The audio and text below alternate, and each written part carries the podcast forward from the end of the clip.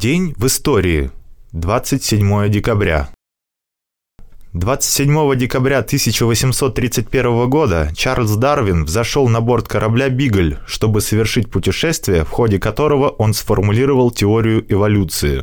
27 декабря 1917 года Декретом Всероссийского Центрального Исполнительного Комитета национализированы все коммерческие банки России и установлена государственная монополия на банковское дело. Этот принцип был сформулирован еще до революции Владимиром Лениным в виде лозунга национализации всех банков. Апрельские тезисы 1917 год. Особая актуальность национализации была обусловлена тем, что банковский сектор России находился под контролем иностранного капитала. Из восьми больших частных банков лишь один – Волжско-Вятский, был действительно русским. Иностранцам принадлежало 34% акционерного капитала банков. Поэтому национализация банков должна была стать актом освобождения всей российской экономики от засилия иностранного финансового капитала.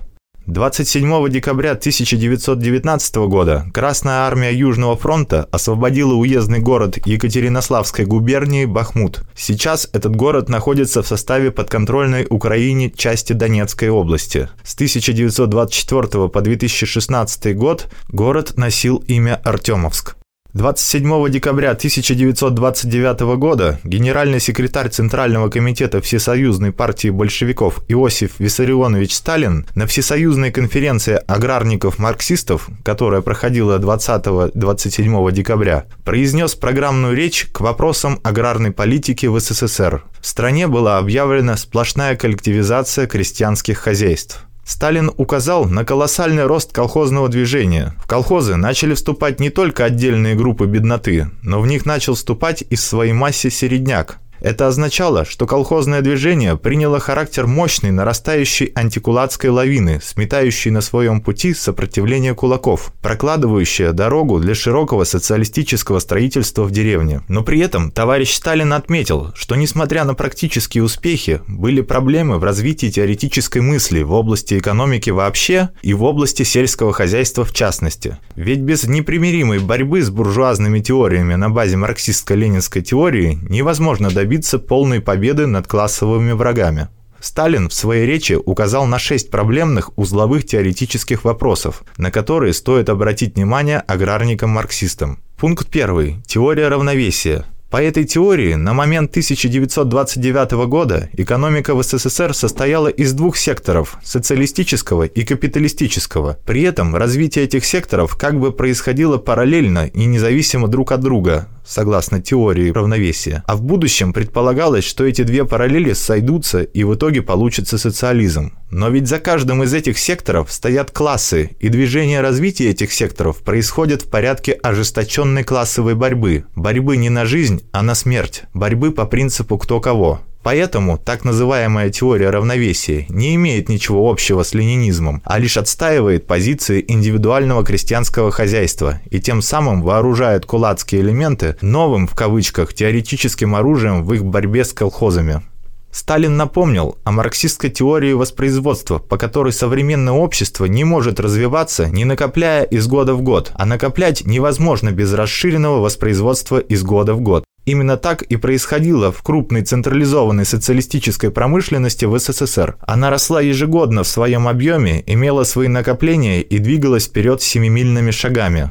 Но при этом наша крупная промышленность не исчерпывала народного хозяйства. Наоборот, в нашем народном хозяйстве все еще преобладало мелкое крестьянское хозяйство. И это мелкое крестьянское хозяйство не только не развивалось по принципу расширенного воспроизводства, но порой не в состоянии было даже осуществить простое воспроизводство. Невозможно социалистическое строительство на двух разных основах. На основе крупной и объединенной социалистической промышленности и на основе раздробленного и отсталого мелкотоварного крестьянского сельского хозяйства. Это когда-либо должно кончиться полным развалом всего народного хозяйства, отметил товарищ Сталин. Выход состоял в том, чтобы укрупнить сельское хозяйство, сделать его способным к накоплению, к расширенному производству. Для этого существуют два пути. Капиталистический, ведущий к обнищанию крестьянства и к развитию капиталистических предприятий, а потому несовместимый с советским хозяйством, и социалистический, состоящий в насаждении колхозов и совхозов в сельском хозяйстве. Второй поднятый вопрос товарищем Сталиным – теория самотека. Авторы этой теории утверждали, что при капитализме индустрия развивается на капиталистической базе, а деревня идет следом за капиталистическим городом стихийно, самотеком, преобразуясь по образу и подобию капиталистического города. А значит, таким же путем самотека деревня может пойти и за социалистическим городом, стихийно преобразуясь по образу и подобию социалистического города. А значит, по мнению приверженцев этой теории самотека, не нужно проводить работу по образованию колхозов и совхозов. Антимарксистская сущность этой теории не подлежит никакому сомнению. Дело в том, что капиталистическое хозяйство города и мелкотоварное индивидуальное хозяйство крестьянина являются в своей основе однотипным хозяйством так как и то, и другое опирается на частную собственность на средства производства. Но ведь Ленин говорил, что мелкое производство рождает капитализм и буржуазию постоянно, ежедневно, ежечасно, стихийно и в массовом масштабе. И что пока мы живем в мелкокрестьянской стране, для капитализма в России есть более прочная экономическая база, чем для коммунизма.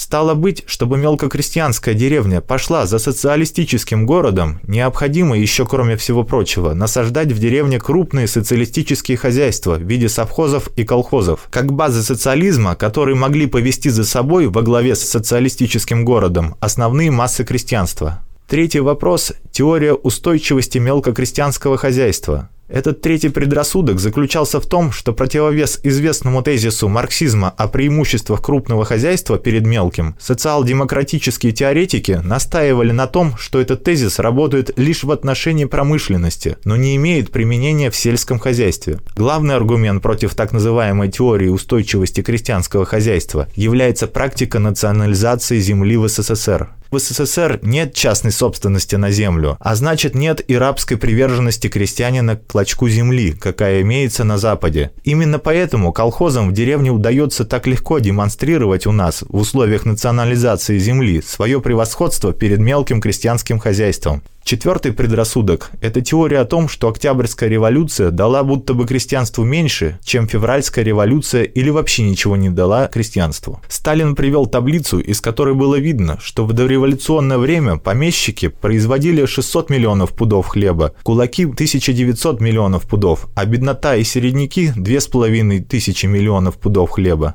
А какая картина была, например, в 1928 году? Ясно, что помещики не производили ничего, так как были уничтожены Октябрьской революцией, а значит, крестьяне освободились от помещичьего ерма. Разве это не выигрыш? Кулаки к 1927 году производили 600 миллионов пудов хлеба вместо 1900 миллионов пудов, а значит кулаки за период после Октябрьской революции ослабили свое влияние более чем втрое. Это не могло не облегчить положение бедноты и середняков, которые производили к 1927 году уже 4 тысячи миллионов пудов хлеба вместо 2,5 тысячи миллионов. Стало быть, после Октябрьской революции беднота и середняки производили на полтора миллиарда пудов хлеба больше, чем до революционное время. Как можно утверждать, что Октябрьская революция не дала ничего крестьянам? Также Октябрьская революция уничтожила частную собственность на землю, а значит, крестьянин для того, чтобы производить хлеб, более не нуждался в том, чтобы покупать землю. И третий момент. Раньше крестьянин был вынужден ковырять землю старым инвентарем в порядке индивидуального труда. Теперь, после усиленного развития колхозного движения, крестьяне имеют возможность объединить свой труд с трудом своих соседей и использовать заброшенную землю, получить трактор, подняв производительность труда вдвое, если не втрое. Пятый вопрос о природе колхозов. Некоторые товарищи считали, что колхозы, как хозяйственные организации, не имели ничего общего с социалистической формой хозяйства. Но чем определяется тип хозяйства? Очевидно, что отношениями людей в процессе производства. Но в колхозе нет класса собственников, нет класса эксплуататоров и эксплуатируемых, а значит, какое имеется основание считать, что колхозы, как тип хозяйства, не представляют одну из форм социалистического хозяйства. Великое значение колхозов как раз и состоит в том, что они представляют основную базу для применения машин и тракторов в земледелии, а значит, составляют основную базу для передела крестьянина, для переработки его психологии в духе социализма социализма. В шестом пункте Сталин напомнил, что в 1926-27 годах зиновьевско-троцкистская оппозиция усиленно навязывала партии политику немедленного наступления на кулачество. Но тогдашняя материальная база не позволяла это сделать, и наступление на кулачество означало бы неминуемое поражение. Теперь же такая возможность существовала. Можно было заменить кулацкое производство производством колхозов и совхозов. Вот почему мы перешли в последнее время от политики ограничения эксплуататорских тенденций кулачества кулачества к политике ликвидации кулачества как класса, сказал Сталин. Высказываясь по каждому из этих шести пунктов, товарищ Сталин каждый раз подчеркивал, что марксистско-ленинской теории содержатся все необходимые знания для того, чтобы раз и навсегда опровергнуть любые из этих предрассудков. Сталин подчеркивал свою обеспокоенность тем, что эти опровержения не делаются. И это лишний раз доказывает тезис Ленина о том, что диктатура пролетариата, лежащая в основе программы партии, есть упорная борьба, кровавая и бескровная, насильственная и мирная, военная и хозяйственная, педагогическая и администраторская, против сил и традиций старого общества. И борьба эта постоянно идет, не утихая, в том числе и в самой партии рабочего класса. Также Сталин указал на то, что надо готовиться к отмене НЭПа. Надо скрыть ошибку тех, которые думают, что НЭП нужна лишь для связи между городом и деревней. Нам нужна не всякая связь между городом и деревней. Нам нужна такая связь, которая обеспечивает победу социализма. И если мы придерживаемся НЭПа, то потому, что она служит делу социализма. А когда она перестанет служить делу социализма, мы ее отбросим к черту. Ленин говорил, что НЭП введена всерьез и надолго. Но он никогда не говорил, что НЭП введена навсегда. Иосиф Сталин 27 декабря 1932 года в Москве председателем ЦИК СССР Калининым, председателем Совнаркома СССР Молотовым и секретарем ЦИК Янукидзе было подписано постановление номер 57 дробь 1917 об установлении единой паспортной системы по Союзу СССР и обязательной прописке паспортов. 27 декабря 1938 года указами Президиума Верховного Совета СССР было установлено звание Героя социалистического труда и учреждены медали за трудовую доблесть и за трудовое отличие. 27 декабря 1978 года в Испании вступила в силу новая конституция, ознаменовавшая конец диктатуры Франциско Франко. 27 декабря 1979 года произошел штурм дворца Амина в Кабуле, в Афганистане. Спецоперация под кодовым названием «Шторм-333» предшествовала началу участия советских войск в афганской войне 1979-89 годов. Войска были введены по просьбе законного правительства Республики Афганистан для помощи в его борьбе с вооруженными формированиями афганских маджахедов, пользующихся политической, финансовой, материальной и военной поддержкой ведущих государств НАТО и консервативного исламского мира. Таким был день 27 декабря в истории.